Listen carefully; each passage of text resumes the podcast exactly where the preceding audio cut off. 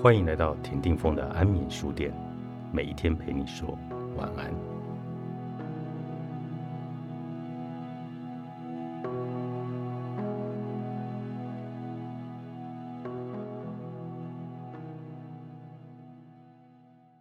吸引力法则扩展所有的思维。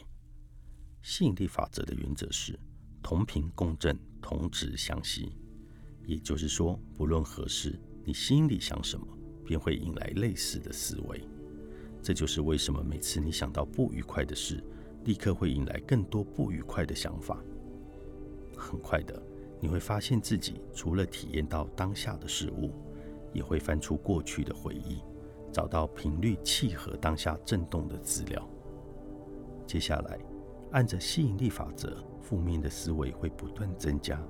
负面的情绪也会跟着升高，你很快就会发现，这个不愉快的事物变成你跟他人对话的内容，然后他们会火上加油，通常也会勾起他们过去的回忆。只要某件事物在你心中盘旋，过不了多久，你就会吸引到足够的资料，然后那件事物的政府就会进入你的体验，知道自己不想要什么。自然就能理清你想要什么。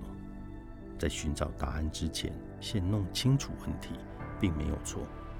但随着时间经过，很多人却变成了问题导向，忘了要去找寻答案。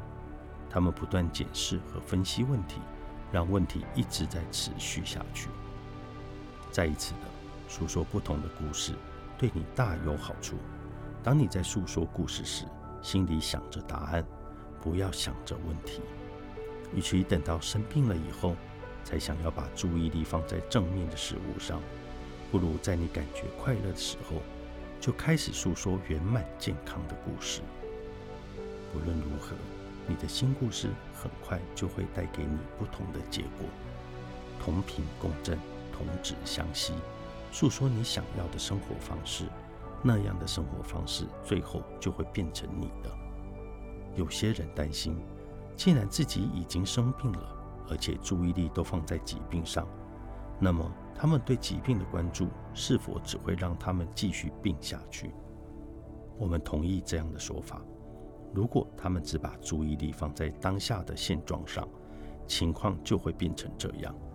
但是，除了现在发生的事情之外，如果你也可以去想想其他的事，就有可能看见改变。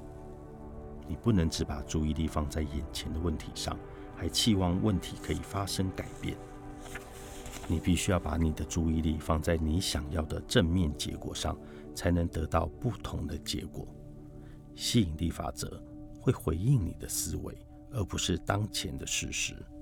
当你改变思维，现状一定会跟着改变。如果现在一切都还不错，把注意力放在眼前发生的事物上。良好的状况就会持续下去，但如果现在发生的事让你觉得不愉快，那你必须找到方法，把注意力从你不想要的事物转移开来。你有能力把你自己、你的身体或重要的事物有关的思维，专注于更好的方向。你有能力想象即将到来的事或过去发生的事。当你用心寻找令你感觉快乐的事物，作为思索和谈论的主题，你就可以快速的改变思考模式，你的振动频率也会跟着改变。